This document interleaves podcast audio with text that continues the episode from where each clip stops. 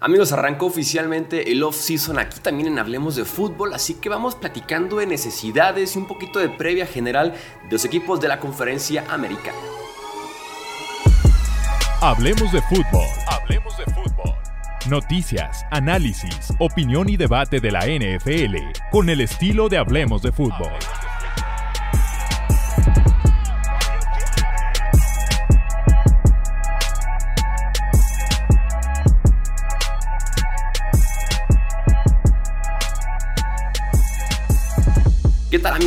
Bienvenidos a una edición más del podcast de Hablemos de Fútbol. Yo soy Jesús Sánchez. Un placer estar aquí con ustedes para platicar de los 16 equipos de la conferencia americana en un formato de previa de lo que les puede esperar en este off-season 2023. Me acompaña Wilmar Chávez para poder comentar justamente cada uno de los casos de los equipos. Wilmar, ¿cómo estás? Bienvenido. Hola Michuy, ¿cómo estás? Eh, un gusto como siempre estar aquí. El, la NFL descansa, pero la información y el análisis creo que ahora es cuando más agarra fuerza. Quizás aquí es donde más se prueba lo que sabemos que cuando están los juegos. Pero bueno, vamos a darle. Y en Hablemos de Fútbol se sabe que no existen las vacaciones, entonces con mayor razón tenemos que darle. Eh, vamos entonces a platicar de cada uno de los equipos. Nos arrancamos de una vez con los Buffalo Bills, eh, este equipo que se queda otra vez corto de expectativas. Vamos a leer eh, lo que tenemos de información al momento de grabar este podcast, que es tope salarial, necesidades, algunos agentes libres importantes. En el caso de los Bills tienen 16 millones negativos de tope salarial, entre necesidades importantes diría yo safety, guardia, tackle defensivo y por ahí entre agentes libres importantes, Jordan Poyer, su safety, el linebacker Tremen Edmonds, el running back Devin Singletary, así como el guardia Roger Saffold. ¿Cuál dirías tú que es el enfoque de estos Bills durante este offseason? Eh, lo primero creo que el, el, gran agente libre es Jordan Poyer, por lo demás yo veo que hay gente bastante prescindible aquí de hecho algunos caros y, de edad, entonces creo que no va a ser una, una temporada de mucho renovar para los Bills, creo que lo más claro es lo de Poyer, que igual ya es veterano, y lo de Treme Edmonds, que me preocupa un poquito que tanto dinero puedan darle, no ha terminado de ser como el prospecto que, que mostraba, pero sí que es, es un titular de este equipo. Eh, sí, Poyer yo creo que es 31 años Poyer, en lo cual lo hace un agente libre un poco complicado, además porque viene una temporada llenísima de lesiones, diferentes tipos de lesiones y sí lo hace complicado el tema de la renovación, tal vez una o dos temporadas más pudiera ser, pero estoy de acuerdo contigo en que entre la lista de agentes libres es el más importante o es el, o es el clave aquí para Buffalo. Y, y a este equipo, pase lo que pase con Poyer, creo que le urge mirar el tema de los safety. Micah Hyde estuvo fuera prácticamente todo el año, que es el otro safety, y quien lo estuvo reemplazando fue, fue Damar Hamlin, que muy seguramente no lo volvamos a ver por acá. Entonces, hay que trabajar eso, porque si bien no es, no es un equipo que suele alinear muchos safeties, les hace mucha falta la profundidad también. Entonces, creo que hay que mirar eso. Creo que hay una oportunidad importante para que los Bills mejoren el tema de la línea ofensiva, que si bien nunca ha sido un desastre, le ha faltado, es una línea de promedio para arriba, top 10 por ahí. Y creo que sobre todo por, el, por dentro les podría venir bien buscar nombres. Creo que Roger Saffold podría terminar su ciclo acá. Sí, el interior de esa línea ofensiva te puede ayudar al juego terrestre inexistente que tiene Buffalo fuera de lo que puede correr Josh Allen, aparte de que sí toma demasiadas capturas. Yo estoy de acuerdo con lo que dices, creo que también Edmonds puede ser de esos agentes libres sobrepagados este off-season, que son un poco jugador sobrevalorado de lo que realmente es, de lo que realmente se esperaba de él, de expectativas y lo que juega eh, actualmente. Eh, hablemos de New England. Tienen 33 millones de tope salarial disponible en este off-season, entre necesidades importantes, diría yo, wide receiver, tackle defensivo y linebacker con Nueva Inglaterra. Eh, agentes libres importantes, creo, que, creo que tenemos aquí una lista de por lo menos cuatro que tienen un impacto fuerte en New England actualmente. Jonathan Jones, el esquinero, Jacoby Myers, el wide receiver, Isaiah Wynn, el tackle derecho y Damien Harris, el running back. Creo que son los nombres clave. Eh, yo creo que es complicadísimo que Damien Harris se mantenga en este equipo porque además ya el, rol principal lo tiene Ramondre Stevenson y creo que por ahí bien. Siempre les aparecerán eh, dos o tres por ahí que, que le permitan rotar con el, con el titular. Y aquí viene lo complicado con Jonathan Jones, Jacoby Meyers, Isaiah Wins. El tema con Jacoby Meyers es que está infladísimo el mercado de wide receivers. No sé si en este momento Jacoby Meyers te esté costando unos 20 millones de dólares anuales y si los valga. Eh, a mí particularmente si lo Christian Kirk me suena como un mercado muy parecido, ¿no? Eh, me parece muy, muy al caso de Christian Kirk. Ahora bien, yo no creo que Jacoby Meyers pueda tener un rebote como el que tuvo Christian Kirk en, en los Jaguars. Tampoco lo esperaba de Christian Kirk en su momento. Entonces, creo que, que por mercado puede parecer un poquito complicado, pero es que es su wide receiver. O sea, no traen nada más aquí en esta unidad. Sí, sí, urge en ese sentido, ¿eh? Creo que el de mayor nombre de, todos modos de esta lista sigue siendo Jonathan Jones, ¿no? El esquinero, que con Inglaterra es como el discurso de siempre, ¿no? De cómo vas a dejar ir a Stephon Gilmore, cómo vas a dejar ir a JC Jackson recientemente. Jonathan Jones da, la impresión, ¿no? De que deberías podértelo quedar por lo que tienes en la posición, por la edad, por el nivel que jugó la temporada anterior, pero es realmente imposible de saber con la gerencia de New England. De acuerdo, además porque venimos de dos, dos temporadas bajas muy distintas para New England. Hace dos años sacaron la billetera y, gastaron. Y el año pasado realmente los gastos fueron muy pocos, entonces no sabemos lo que puede hacer aquí. Eh, yo creo que es importante que ellos mantengan a Jonathan Jones y creo que en este momento la mayoría de los equipos tratan de... No van a estar tanto en la puja y por eso no podría ser el, el cornerback mejor pagado de la, de la agencia libre. No creo que sea el mejor cornerback disponible. No. Entonces, podría tener cierta rebaja y para los Patriots es más valioso en este momento que para cualquier otro equipo. Los Jets que tienen poco menos de 265 mil dólares negativos en el tope salarial, obviamente necesidad más grande aquí es la de coreback, ¿no? Y quiero empezar con eso antes de mencionar tal vez otros agentes libres para los Jets. Ya dijeron, no van por novato, van por veterano. Básicamente se reduce a Aaron Rodgers, Derek Carr, tal vez por ahí Jimmy Garoppolo. ¿Quién dirías tú si tú tuvieras la decisión, tomando en cuenta las variables, lo que cuesta Rodgers en un cambio, lo que hay que pagarle en los siguientes años, eh, que Derek Carr está libre, eh, puedes negociar todo el contrato, la opción más económica tal vez de Jimmy Garoppolo y demás, ¿no? ¿Cuál, si fueras tú el gerente general de los Jets, sería tu coreback este año? Yo de plano para este y cualquier otro tipo de discusión, hasta que no vea que hayan cambiado a Aaron Rodgers, voy a creer que es un cuento. Para cualquier equipo, porque los números no me dan sencillamente eso.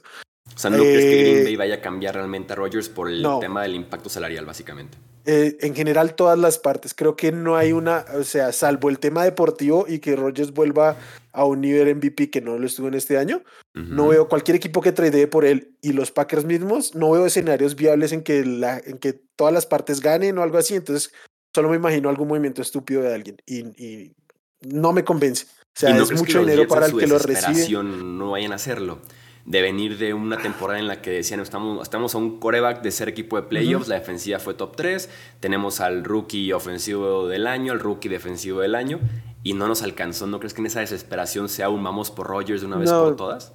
No, yo no lo veo porque implica, más allá de los picks que puedas perder, seguramente esto implicaría jugadores que hay en, en los Jets que son muy valiosos.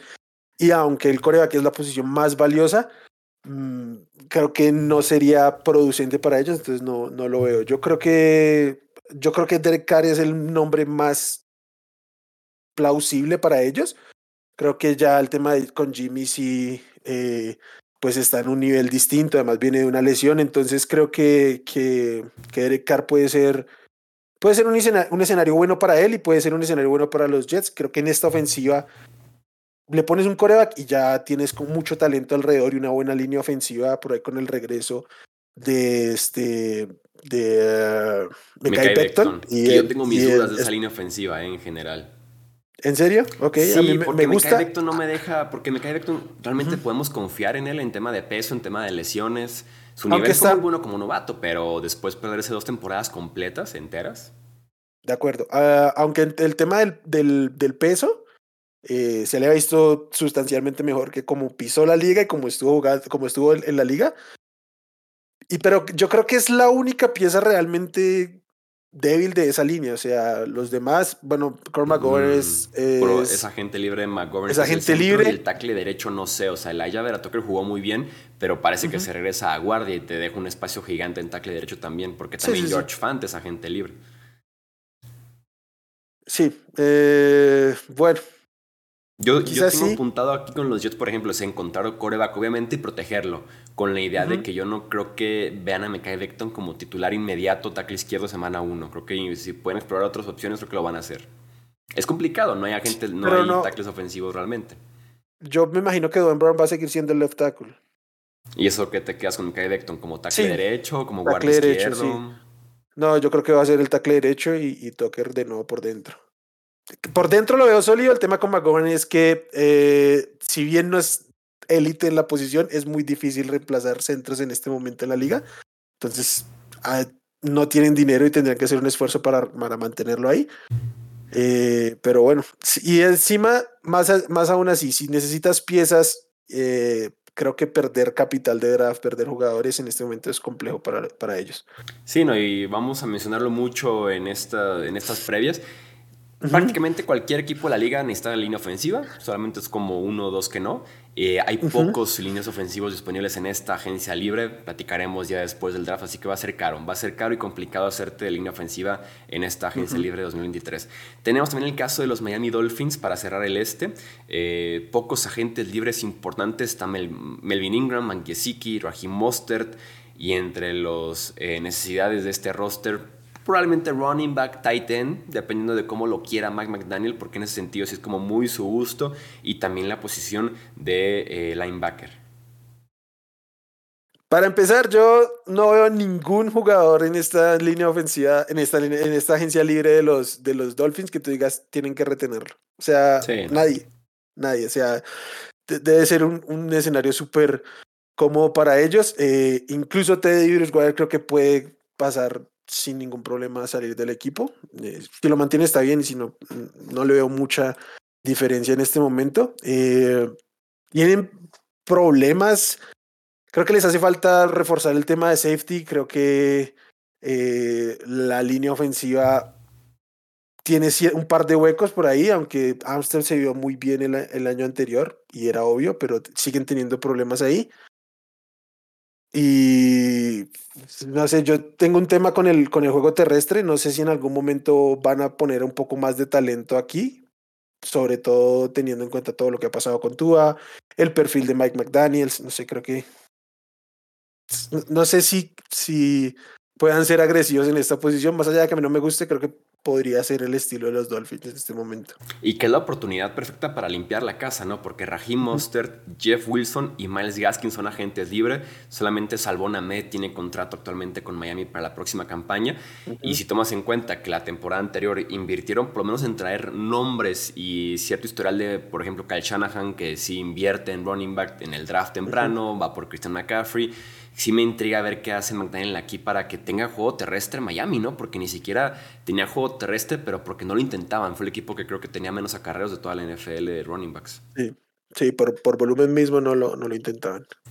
Los Pittsburgh Steelers, que creo que también aquí línea ofensiva, lo que yo diría necesidades para este equipo, tackle ofensivo, guardia eh, ofensivo, también línea defensiva, porque se están haciendo ya muy, muy viejos en esa eh, posición, sobre todo en el interior y ver la opción de mejorar tu línea ofensiva para poder sacar provecho de la inversión que tienes en coreback, running back y wide receiver.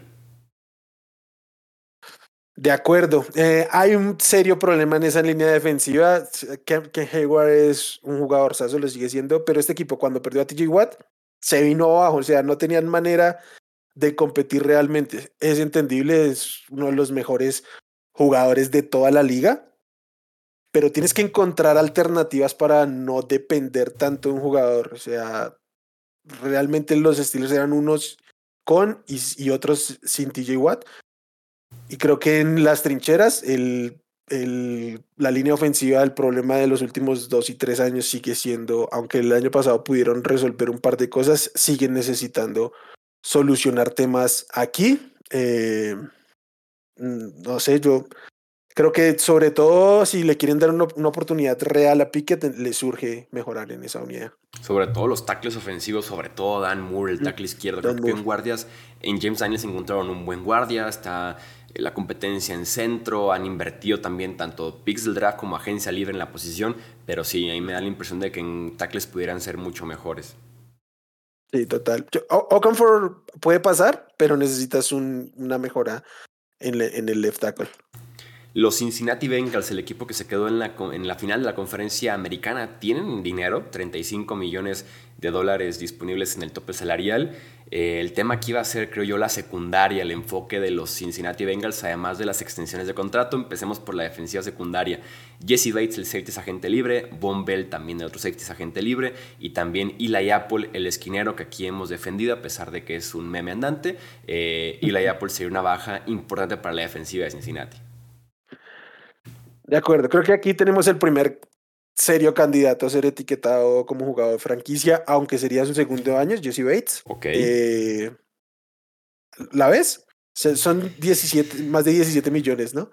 Yo estoy de acuerdo con que deberían quedárselo porque el tipo merece la extensión de contrato. Creo que, por ejemplo, Cincinnati no llega al Super Bowl anterior si no es por Jesse Bates, si no está Jesse Bates en esa defensiva. Eh, aquí el tema que me preocupa es cómo han abordado el draft, que por ahí fueron por Dax Hill, por ejemplo, que pudiera ser como un reemplazo de Jesse Bates, con todo y que Dax Hill es un poco más versátil, le puede jugar en la caja de esquinero, de safety profundo y demás. Creo que sí pudiera ser candidato Jesse Bates a la etiqueta de jugador franquicia, aunque los Bengals, como a veces hacen negocios, me los puedo imaginar perfectamente dejándolo ir. No es un equipo como que eh, sea tan de soltarle el cheque. Con el tema de Axton Hill, que ambos, ambos safeties son agentes libres, ¿no? Creo que es el, el tema aquí, Jesse Bates y, y Bombell. Y, y, este equipo juega muchísimo con tres, con tres safeties, entonces. No sé, creo que, o sea, para mí sería eh, ridículamente estúpido que Jesse Bates saliera de aquí. Entiendo que puede pasar porque son los Bengals. Si hay alguien que creo que podría caminar es Von Bell, porque además se parece más al, al rol de Daxton Hill. Eh, sí, Von Bell es más intercambiable, ¿no? Es un perfil como que puedes encontrar más sencillo que un Jesse Bates con ese rango.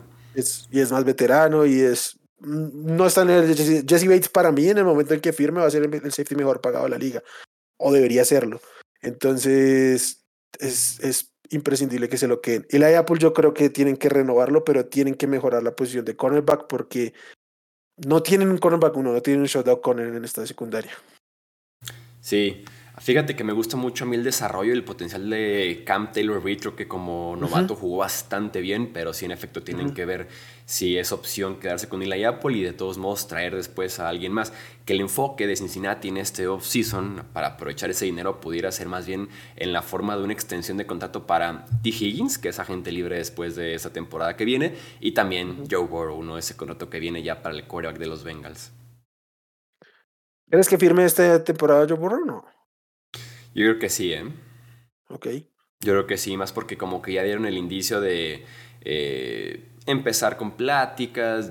Se rumora que el negocio va bien con los Cincinnati Bengals, que es uno de los grandes topes, de los grandes peros en esta negociación de Joe Burrow, que los dueños de los Bengals como tal no son tan ricos como para poder eh, garantizar tanto dinero para su coreback y por lo mismo creo que se han enfocado en ciertos aspectos económicos que puedan asegurar el tener el dinero disponible para dárselo a Joe Burrow este mismo offseason.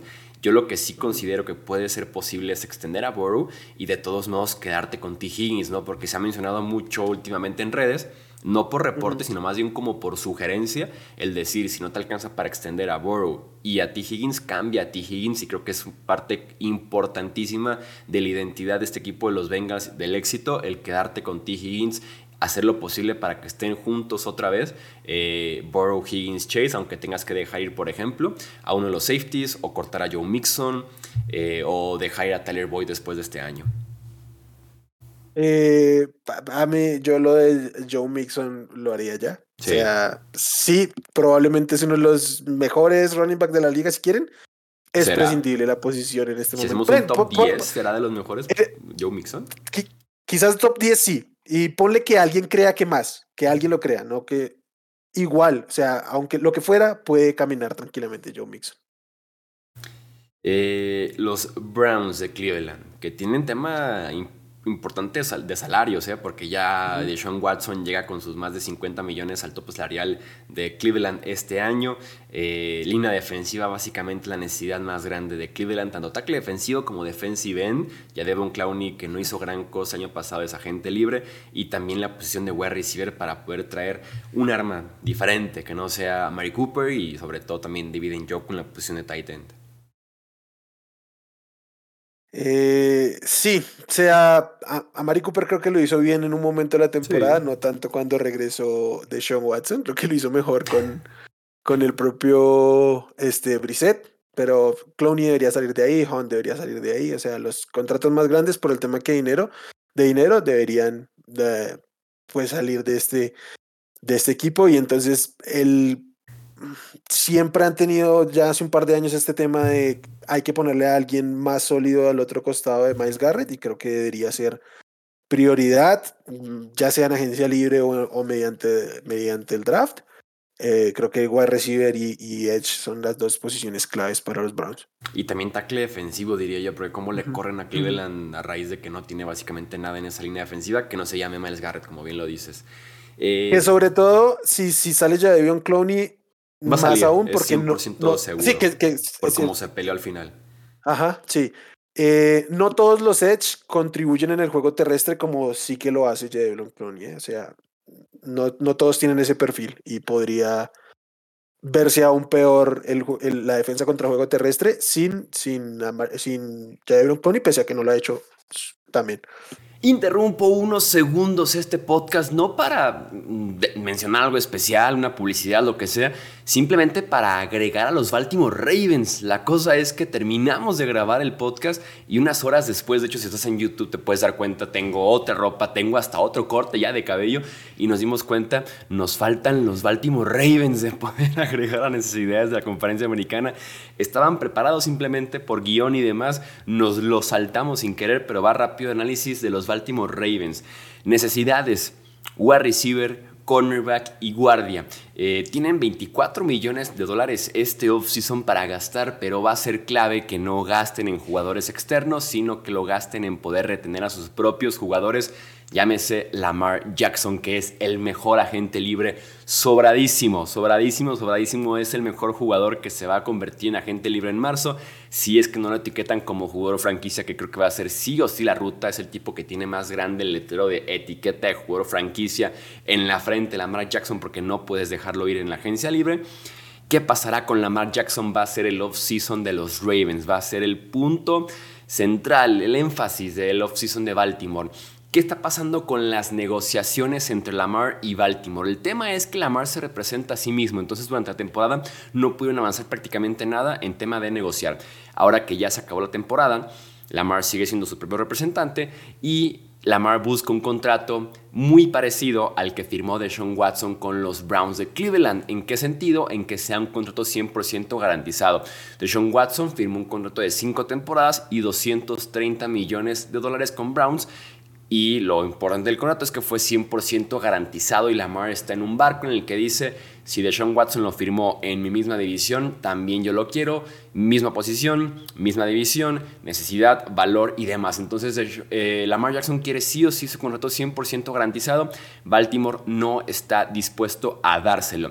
Parece que la ruta con tan pocos días a que llegue ya la agencia libre será etiqueta de juego franquicia y seguir negociando, pero si Lamar se rehúsa a aceptar algo que no sea el contrato 100% garantizado y Baltimore está muy lejos de dárselo, parece que esto pudiera ser una doble etiqueta el siguiente año o tal vez etiquetarlo y ahora sí escuchar ofertas y cambiar un equipo que sí esté dispuesto a darle ese acuerdo 100% garantizado. Si me preguntas a mí, yo sí se lo daba, creo que Lamar Jackson es un muy buen coreback y merece ese dinero en caso de que Baltimore decida retenerlo y ahora sí reforzar el equipo en otras posiciones, tiene que voltear a ver la posición de wide receiver, desarrollar el juego aéreo del equipo porque Lamar es un pasador bastante capaz de hacerlo, simplemente no puede hacerlo con Rashad Bateman y Devin Duvernay como su wide receiver 1 y wide receiver 2. Hace falta un wide receiver 1 de verdad o confiar en Bateman y traer un wide receiver 2 de verdad, un wide receiver 3 de verdad para apoyar en ese juego aéreo.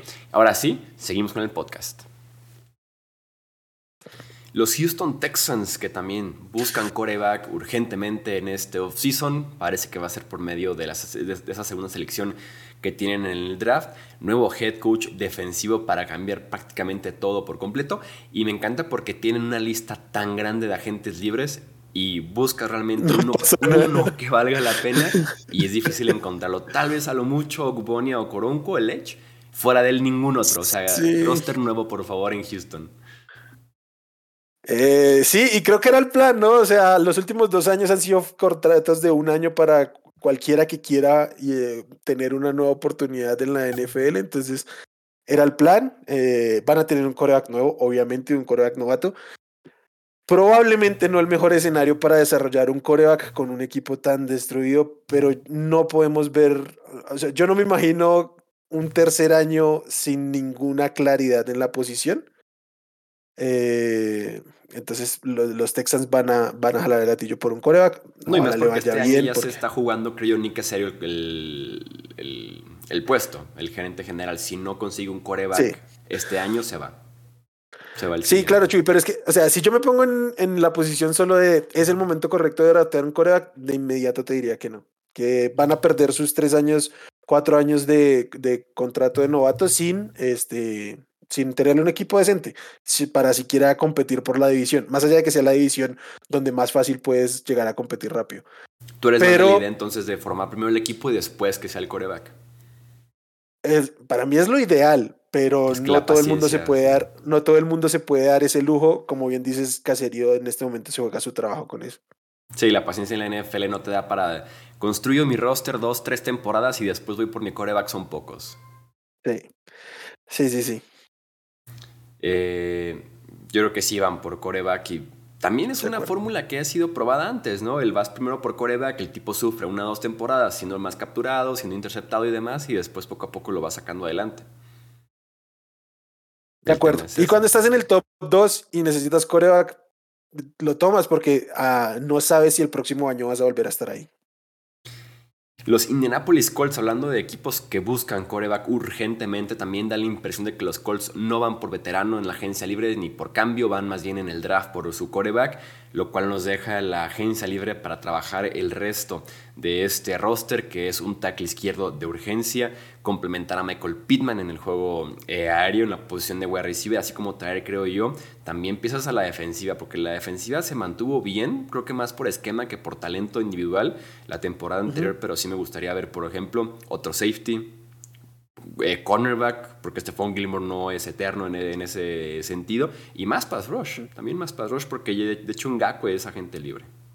Es agente libre y por el salario que estaba cobrando demostró muy, muy poquito. Sí. Entonces, si se va a mantener en este rango de salario, es muy complicado que se quede. Entonces, mmm, sí, necesitan ahí lo de Javion Clooney porque además, eh, lo de, lo de Stephon Gilmore porque además Stephon Gilmore no venía de ser, de ser tipo élite ni nada en la posición y es como un segundo aire que encuentra aquí en, en Indianápolis. Hay que ver qué tanto le puede aguantar ese segundo aire, ¿no? Es un tipo ya veterano y todo. Entonces les hace falta ahí, les hace falta en la línea, les hace falta en linebackers porque además eh, sufrieron mucho ante la ausencia de, de, de, Barrett. Entonces, en la defensiva en general, no, se, no fueron un desastre por esquema, pero por talento. Y yo siempre pensaba esto incluso con, con Shaq Barrett ahí, no tienen tipos top 5 en su posición, o sea, estrellas defensivas no las tienen. Sí, no, no. Y, la, y la defensiva siempre ha respondido por esquema, pero llevan años sin tener una, una estrella realmente aquí y eso pues hay que empezar a, a construirlo de alguna manera. Eh, el tema de coreback, eh, Irsay fue ridícula sus declaraciones. No estamos mirando nada, vamos por un novato a desarrollar, o sea, Chicago, ven y estáfame por el pick uno, básicamente es lo que quiere decir. Entonces, pues bueno, que yo creo que es lo correcto, que suban al primer lugar, estando ahí desde el 4 y con el roster que tienen, pero este no es la mejor estrategia salir a anunciarlo al público.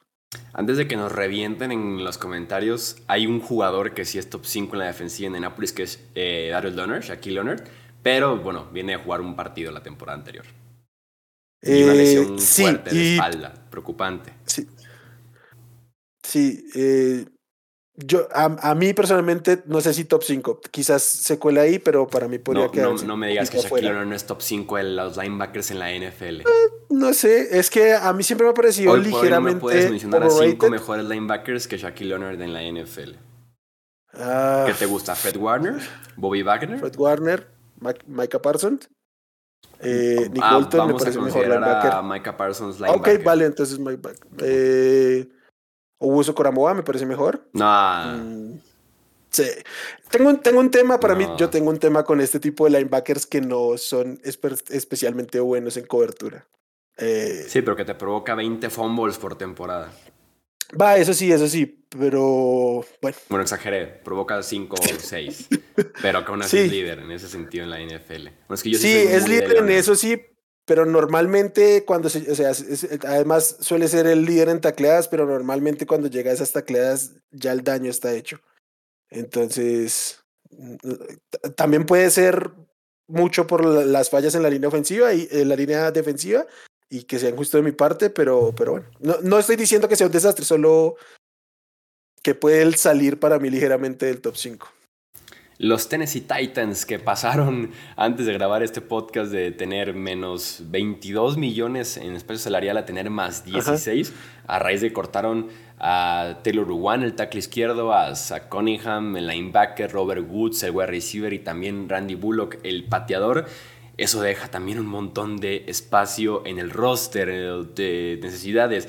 Wide receiver de por sí ya era necesidad, tackle ofensivo de por sí también era necesidad ya. Tight end, probablemente también linebacker, esquinero también creo que pueden eh, ser un poquito de, de, ayudados en ese sentido este offseason para los Tennessee Titans. Eh, todos unos cortes absolutamente comprensibles y bien hechos, adelantándose a la tarea de cualquiera. Eh, pues no hay mucho que decir aquí, o sea, la línea ofensiva, este, equipo en ofensiva lo único que tiene en este momento es un corredor. Eh, sí tiene a Traylon Burks ahí, pero el cuerpo de receptores no es bueno, la línea ofensiva no es buena. Tiene a Ryan Tannehill que sigue siendo un problema también incluso en temas salariales. Y la defensiva sí que puede ser una de las mejores de la liga. Entonces creo que tanto agencia libre como draft podría ir muy enfocado a mirar qué se hace con esta ofensiva. No sé qué pueda pasar con, con Ryan Tannehill porque quizás sí hay mejores opciones en el mercado hoy por hoy, entonces... Yo tal vez no, no, lo, no consideraría que es el off-season para buscar otro coreback. Lo pondré más bien como tal vez el siguiente off-season, viéndolo eh, como que es un off-season para reconstruir todo. O sea, de verdad que ves el cuerpo de wide receivers. Tienes a Traylon Burks, Kyle Phillips, Nick Westbrook y Kine y Racy McMath. Son los únicos wide receivers en el roster. Eh, y la línea ofensiva, hoy por hoy no hay tackle izquierdo. El guardia izquierdo es Aaron Brewer, el centro es Ben Jones. Tienes también a Nate Davis, que es tu guardia derecho como agente libre. Y tu tackle derecho, que es Dennis Daly o que pudiera ser Nicolas Petit Ferre, también es agente libre. Está Raven Clark, que también es agente libre. Tight no tienes nada porque Austin Hooper es agente libre, Jeff Swain es agente libre, o sea, creo que no es el offseason como para ponerte bonito y cambiar a Tannehill si quieres ser competitivo. Ahora, si quieres destruir todo, ahora es cuando. Por eh, ¿qué pagaron, eh? A ver, ¿una tercera? ¿Por Tannehill? Sí, por Tannehill, ¿qué pagaron? Déjame, déjame investigar qué pagaron. Porque no es, es, el momento para recuperarlo. Ok, Tannehill y una sexta por una séptima y una cuarta. Que digo, cambias a Tannehill y te la juegas con Malik Willis y eres equipo top 5 del draft del siguiente año. Sí, y a menos de que se vuelva loco Malik Willis y se gane una oportunidad real en la liga, vas a tener una oportunidad de draftear un, un coreback. Y ¿Cuánto valdría Tannehill en un cambio? Eh? Tiene 34 ah. años, dentro de tres meses cumple 35. Y su contrato este año de cap hit es de 36 millones. Y, es último año de contrato. Va a valer muy poco Tannehill en un mm. cambio. Sí, y además porque los. de lesión. Sí, y sobre todo miramos el mercado de los corebacks que tradearon el, el, año anterior y nada salió muy bien. Entonces, obviamente eso restringe un poco el gasto. ¿Considerarías incluso cortar a Tannehill? Eh, es que no sé cuánto dead Te libera 18 millones y te deja 18 millones de dead cap. Pero sería asumir que no van a competir este año lo más mínimo. Yo creo que ese es un escenario demasiado extraño para un equipo en la AFC Sur, donde estás a dos juegos divisionales de ganar la división. Sí, que vas contra dos novatos seguramente, Colts y Texans en la posición de coreback, con nuevos head coaches. Y los Jaguars, ¿no? Que no hemos hablado de ellos, pero que son actuales campeones de esa división y que pinta bien y que tiene buen futuro. Pero que parecen ser los favoritos, pero están en retroceso, ¿no? Quizás no un retroceso, yo creo que van a ascenso, pero tranquilamente es, pueden estar a una lesión de Trevor Lawrence de quedar fuera de la contienda. O sea, dentro de esta división es muy sencillo competir en medio de todo, más allá de que haya un favorito año a año. Esta es una lesión de Trevor Lawrence de que en la división quede CJ Stroud, Bryce Young, Malik Willis. ¿Y quién es el suplente de Lawrence? ¿CJ Beathard todavía no es? Eh, CJ Beathard, que es agente libre. sí. De ser la peor división en la historia de los quarterbacks. Eh, sí, no creo que lo cortes, pero es que conseguirte en un mismo off-season, tackle izquierdo, tackle derecho, wide receiver 1, tight end 1, tight end 2, wide receiver 3, Básicamente sería un, hacer lo que hicieron los Texans en los últimos dos años, o sea, limpiar absolutamente todo, todo, todo lo que tengan por ahí. Y que Pero sigue sin haber mucho dinero y que de todos modos tienes que pagarle todavía a Jeffrey Simmons, que ahí viene. De, acuerdo. Si tan solo no hubieras extendido a Bob Dupree. Digo, bueno, no hubieras firmado en la agencia libre viniendo de una lesión tan fuerte. Y Harold Landry. Y luego, y luego darle sobrepagar a Harold Landry. Quizás, quizás pueda ser el próximo año en el que piensen en esa reconstrucción, que además sería muy tradeable o cortable Derrick Henry. Ahora sí ya vamos a dejar de, ver a Derrick Henry cada, cada año es lo mismo, ¿no? De ahora sí ya se acabó ahí, ¿no? Esta temporada y, no, y no quiero no. no, no, quiero, eh, sí se lesionó un rato, pero no quiero decir que, que esté acabado ni nada, porque ya no me atrevo a jugar contra eso, sino que el eh, de aquí a un año si quieres reconstruir, pues es muy viable salir de tu running back, por más que sea de los mejores. Hay un agente libre muy bueno en Tennessee que es David Long, el linebacker. Creo que puede ser por ahí un tipo baratito y que te juegue bien el siguiente año. Creo que viene una temporada muy buena con Titans. Y es agente libre linebacker. Eh, y los Jaguars, para cerrar el sur de la conferencia americana, eh, tienen agentes libres importantes. Jawan Taylor, el tackle derecho, que debe ser de los mejores tackles ofensivos agentes libres este año.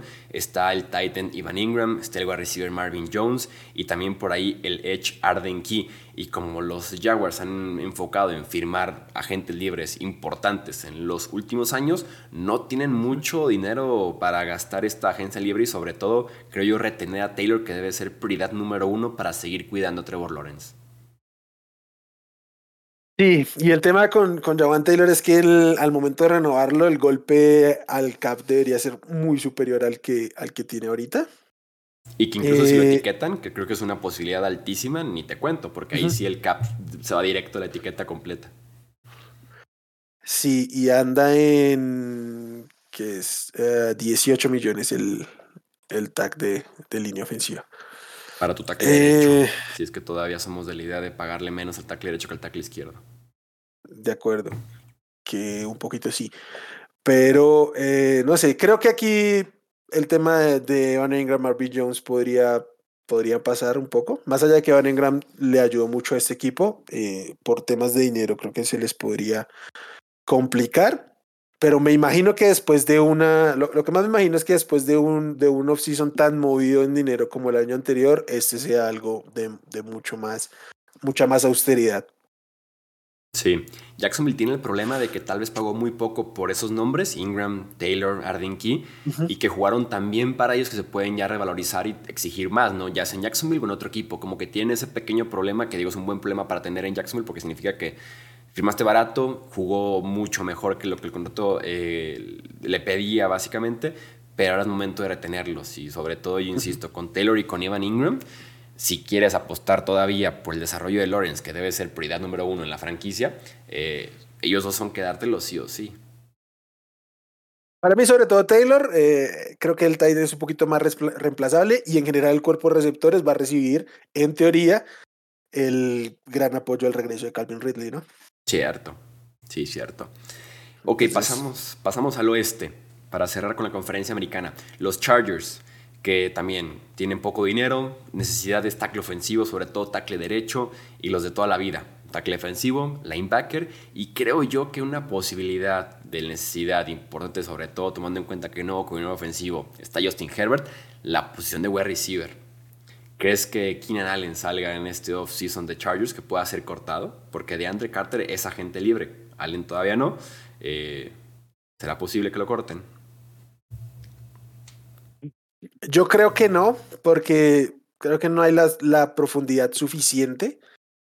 Eh, básicamente es Keenan Allen y Mike Williams. Ah, hasta ahí, o sea, Joshua Palmer para mí debería ser un wide receiver 4, si el caso de esta liga. Yo creo que aquí deben draftear un, un, wide receiver en algún momento de la, del draft, eh, pero eso es otro, otro momento aparte. No creo que vayan a ir fuerte ni, ni mucho menos por la, en la agencia libre por un wide receiver, teniendo dos wide receivers por arriba de 20 millones. Eh, yo creo que no, yo creo que aquí entre el que, el que mientras ha estado en el campo ha cumplido y el, ¿cómo decirlo? El tema, el vínculo con la franquicia como tal que tiene Keenan Allen, yo creo que lo, lo van a retener. Creo que es el tema de los receptores lo pueden resolver en el draft y deberían pensar un poquito más en tema alguien que poner en el, en el lado derecho de la línea ofensiva. Creo que eso ha sido un serio, serio problema. Eh, no sé, porque hasta, o sea, del left tackle al right, al right guard, en nombres y mientras estén sanos, parece una línea de élite. Pero de verdad es que es tanto el daño que le hace el, el right tackle y no tener running backs y tight ends que puedan apoyar en los bloqueos, se terminaba viendo muy, muy presionado este equipo por, esos, por ese costado.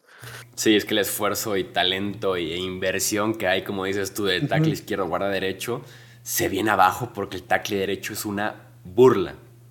Es una literal burla el tackle derecho de los Chargers las últimas dos campañas, básicamente. Sí, y por esquema no tenían cómo solucionarlo, o sea, no, no hubo manera porque tipo, en, en, los Bengals hubo un momento donde los nombres no rendían y el esquema terminó sacando cosas importantes. Aquí no, no, no había manera. Y luego estuvieron lesionados todos en algún momento. O sea, es, es un tema, la línea ofensiva con los Chargers. Eh, hablemos de los Chiefs, de los campeones de la NFL, otro que tiene tema de línea ofensiva. Son, fueron una gran unidad la temporada pasada, pero sus dos tackles son agentes libres. Orlando Brown, tackle izquierdo, y también Andrew Wiley, tackle derecho. Creo yo que Orlando Brown también es candidato así en mayúsculas para ser etiquetado como jugador franquicia y que no se vaya por nada del mundo de Kansas City. Andrew Wiley tal vez viniendo de un buen Super Bowl puede que sea un poquito más complicado de retener en la agencia libre. Eh, sí, el tema con Orlando Brown es que mm, diste eh, picks de draft por él y no puedes permitir que salga porque sería perder un gran jugador, de los mejores en este momento de su posición en la liga, y perder el capital que invertiste para, para tenerlo en tu franquicia. Entonces, eh, claramente aquí tienen que hacer un esfuerzo. Creo que el que sí tiene sus días contados aquí es Juju. La negociación con Orlando Brown antes de que pases para Juju Debe ser sencilla, ¿no? O sea, es convertirlo en el tackle ofensivo mejor pagado de la NFL. Ah, Uno, porque como dices tú, tiene la ventaja de como ya diste capital del draft por él, tiene ventaja en la negociación. Viene buenas temporadas en Kansas City y ya fue etiquetado una vez. La temporada pasada ya jugó con la etiqueta de jugador franquicia, entonces la puerta está cerrada para Kansas City en cualquier tipo de negociación que no sea convertirlo en el tackle ofensivo mejor pagado en la historia de la liga. Sí, de ahí. De ahí creo que por tema de mercado y por la calidad, está completamente claro qué es lo que tienen, lo que tienen que hacer, qué es lo correcto y va a estar bien visto. No, hay mucho más que hacer ahí. Y ahora sí lo que me decías de los wide receivers, porque también Juju es agente libre y Nicole Harman es agente libre. Sí, lo de Nicole Harman creo que no pasó, pero, pero quizás puedan retenerlo porque no va a ser un nombre muy apetecido en el mercado. Y Juju, pues él tenía un contrato barato por un año. Creo que si se mantienen unas condiciones similares podría quedarse. Pero ante la necesidad de receiver que hay en la generalidad de la liga, creo que alguien podría darle un dinero que no sé si los, a los Chiefs les interese porque para ellos no está cumpliendo el rol que para otros podría eh, implicar. Y el tema es que desde que llegó Juju Kansas City, llegó después Sky Moore y llegó después Kadarius Tony. Entonces, si Kansas City es una gerencia de alguna forma inteligente, se entiende que esos dos llegaron para poder dejar ir a tipos veteranos y posiblemente caros más adelante, caros comparados con contratos de novatos de Sky Moore y de Kadarius Tony y que ya los dos pasaron su primera campaña en Kansas City, ¿no? Como para poder decir, vamos a confiar ahora sí en ellos después de que no lo hicimos del todo la temporada anterior, por diversos temas. Mm, sí, ahora bien, luego ves el desempeño de los dos y te cuestionas si, si quieres hacer eso. ¿no? Sí, es complicado. Eh, Sky Moore tuvo un problema de fumbles y rutas y Kadarius Tony de lesiones. Pero deberías poder confiar en ellos, ¿no? O sea, es una segunda ronda y Tony es una ex primera ronda. Sí, ¿sabes a mí que me preocupa mucho cuando veo estos tipos eh, de primera, de segunda ronda o los que llevas en trades y los quieres como que parecen muy importantes para, para el futuro y están constantemente regresando patadas. Yo mm. sé que los jugadores de élite a veces lo hacen, pero no pones a tu wide receiver uno a regresar patadas constantemente. Y ellos dos eran los que se encargaban de eso. Entonces, mm, eso es ese tipo de mensajes en el campo a mí me hacen dudar. Y luego Sky Moore mofea cada que le patean, entonces, no sé. Sí, menos la que menos, menos la de la final de conferencia de la americana contra sí, sí, sí. Este, sí, tuvo un problema muy grande en ese sentido con los Pons y por eso lo quitaron y pusieron a Kadarius Tony después, ¿no? Y de todos modos mandaron a la banca Sky Moore, aunque no estuviera Tony, entonces sí, es complicado. Tal vez como novato pagó el precio, ¿no? O sea, pagó ahora sí que la novatada y pudiera hacer ese salto de segunda temporada, sobre todo si Juju no está y Nicole Herman tampoco, alguien tiene que levantar la mano. Más porque no, no veo a los Chiefs invirtiendo por un wide receiver este offseason. Para nada. Y sobre todo porque nos han, ya nos demostraron que son sumamente intercambiables su wide receiver. Que les quitas uno de los mejores de la liga y les tiene sin cuidado. Hablemos de los Broncos, que tienen pocos agentes libres importantes. Llega Sean Payton en este offseason. Eh, eso sí, se va a su coordinador defensivo que era bastante importante en Denver, el éxito que tuvo el equipo, el poco éxito que tuvo el equipo en la defensiva la temporada anterior. Necesidades de los, de los Broncos. Linebacker como toda la vida también. Tackle defensivo, tackle derecho. Eh, lo de linebacker es de siempre y parece siempre, pero yo creo que es en este momento un poco lo de menos por el valor de la posición. Pero le surge hacer muchas cosas en la línea, en la línea ofensiva, eh, especialmente en el right tackle, que llevan como tres años batallando con tener a alguien que siquiera pueda ponerse ahí. Eh, es, es, complejo, ¿no? En este momento ni siquiera tienen coordinadores. Eh, no hay. El, creo que para mí el nombre más importante es el de, el de Dalton Reisner, que para mí es un gran guard. Pero por lo demás, creo, creo que es el, el, roster que está y además el, el impacto salarial de, de, Russell Wilson tampoco permite hacer mucho en este momento te quedas sin capital del draft por ir por Sean Payton, sobre todo primera ronda. Creo que podría ser como la estrategia de los Broncos de, ok, va a ser un offseason en el que no vamos a agregar ni restarle mucho al roster y que la diferencia va a ser Sean Payton sobre todo y un intento de rescate de Russell Wilson. Sí, que tenga algún tipo de rebote y que obviamente un tipo como, como Sean Payton es mucho más capacitado para lidiar con el, con el downgrade de, que tuvo de talento este Wilson. Eh, Además, hay un tema de egos que manejar en ese camerino y creo que obviamente Peyton es de lo más indicado para eso. Entonces, creo que el movimiento de agencia libre, de agencia libre no, sino de temporada baja de los Broncos ya está hecho, que es, que es Sean Payton. Y ahora a ver qué piezas pueden ir añadiendo, pero de ninguna manera tendríamos que esperar grandes nombres aquí y no hay nombres, grandes nombres para salir tampoco. Y para cerrar los Las Vegas Raiders la posición más importante, la de coreback, también tiene ahí el espacio más grande en su roster. ¿Quién crees que inicie semana 1 para estos Raiders de Las Vegas? Yo creo que podría ser Jimmy G, ¿eh? Ok. O sea. Que según reportes, sí parecía que Tom Brady era el hombre para iniciar semana 1 y que se les fue el plan al traste cuando se retiró.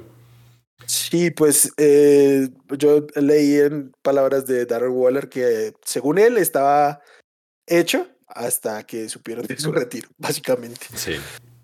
Eh, y que apuesto que, se enteraron con todos al mismo tiempo.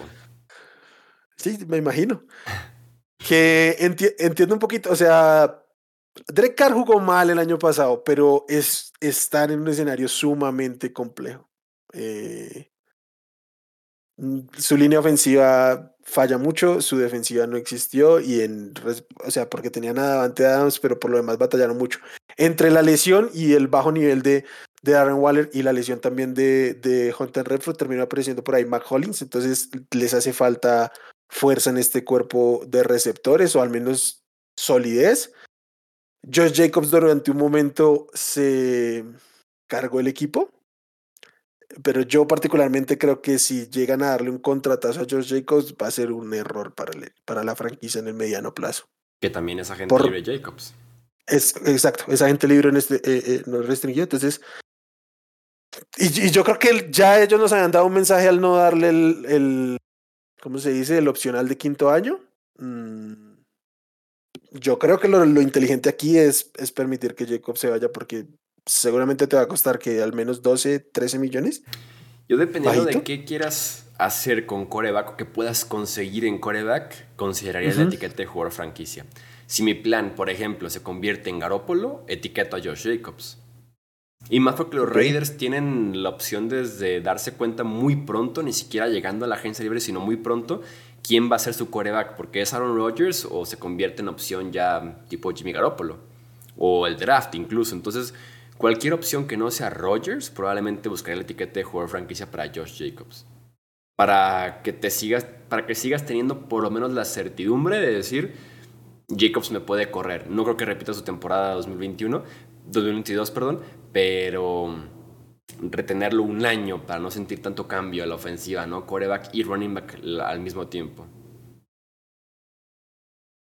Que, no le paguen a, que no le paguen a los running backs que no saben cachar pases. Sí, no, en general, ni, aunque supiera, o sea. No, es que, en serio, eh, yo, para mí, los únicos running backs a los que realmente vale la, pena darles dinero son a los tipos eh, Christian McCaffrey, eh, Alvin Camara, y quizás paremos, Saquon Barkley, y quizás paremos de contar ahí. Mm. Porque son tipos que más, son más que running backs, son realmente armas ofensivas que puedes mover por todo ahí no, son running backs al uso. Jacobs es de los que menos versatilidad te puede mostrar entre estos de élite, entonces yo no le pagaría de plano. Eh, igual y el tema del... De franquicia. Sí, sí, sí. Yo, yo no lo haría. Bueno, quizás por eso, si no, un año y, ya está. El tema del Corea, que aquí está complicado, porque como yo estoy jugando con la idea de que no va a salir Aaron Rodgers, es, es es un poco deprimente el panorama de corebacks este, esta temporada. Siento que yo sí le pondré mi fichita a Rogers aquí, ¿eh? Ok. Si llega a salir Rogers, creo que es aquí a Las Vegas. Porque no deja de ser Las Vegas y no deja de ser Mark Davis el dueño. Y creo que yo creo yo que hace falta como este splash fuerte para los Raiders, sobre todo porque el Super Bowl también es en Las Vegas. Buscabas a Tom Brady, el tipo se retira. Eh, una pifia lo que hiciste con Derek Carr, cómo manejaste mandarlo a la banca, su contrato, el cambio y demás. Creo que no permitirle entrar a las instalaciones. Sí, o sea, fue un desastre. Creo yo que la forma medio de limpiar un poco la imagen y salvar la posición de coreback debe ser Aaron Rodgers. Sí, aunque, y, más allá del, caso puntual de Aaron Rodgers, que yo no creo que pase, creo que eh, el, en las Vegas como tal tendría un problema y es que nos han estado dando el mensaje de no tenemos, no, vamos a dar dinero porque eh, básicamente en un momento de la temporada nos dijeron no vamos a correr en los próximos años a Josh McDaniels para no, porque no vamos a estar pagándole a dos, a dos head coach por fuera del equipo. Y el que reciba Aaron Rodgers no solo es el tema de lo que tenga que pagar, sino el, el dinero que tiene que, que entregar en, en cash como tal. Sí, eso sí. Eh, es un tema. O sea, eh, creo que son cerca de 50 millones lo que tienen que darle a Aaron Rodgers donde sea que llegue, básicamente. Y hablando de necesidades de los Raiders, fuera de lo que platicamos de Coreback y Josh Jacobs, el caso de Josh Jacobs, toda la defensiva, básicamente. ¿eh? O sea, hay argumentos para decir tackle defensivo, linebacker, cornerback y safety. O sea, todo menos defensive porque está Max Crosby y Chandler Jones, aunque Chandler Jones viene de temporada baja. Viene de temporada no tan buena. Lo, único que tienen en Las Vegas es un, en la defensiva de Las Vegas es un excelente cornerback de slot en Nate Hobbs y, ya, o sea, ya. De resto en cualquier lado tienes que hacerle. O sea, Charles Jones eh, no viene a la mejor temporada, creo que pese a su edad puede hacer algo más, pero cuesta, cuesta verlo como clavado el, el Edge 2 de un, de un equipo. O sea, Max, Max Crosby es super elite, pero, pero creo que ya entra más en el molde tipo Von Miller de estar dándole conteo de snaps y que si te juega 30% de snaps y entra a hacer las la jugadas claves, está bien. Creo que ese debería ser el, el rol de Challenger, no estar ahí clavado pues, como el Edge 2 constante de este equipo. Sí, es complicado y por ahí está su contrato, también lo que ya tienes ahí reservado para él. Raiders, me imagino por qué Tom Brady pudo haber dicho si mi opción número uno son los Raiders o mi única opción real son los Raiders, ¿por qué mejor no me retiro? Pudo verlo perfectamente bien. ¿eh? Completamente. Y para mí era la opción los, Raiders de, de, decir el retiro de Tom retiraron a Tom Brady, o sea, nos dejaron sin Tom Brady. para mí siempre era el destino ideal los Jets, pero era algo que jamás en la vida iba a pasar. Sí, como dices tú, era ideal, pero no.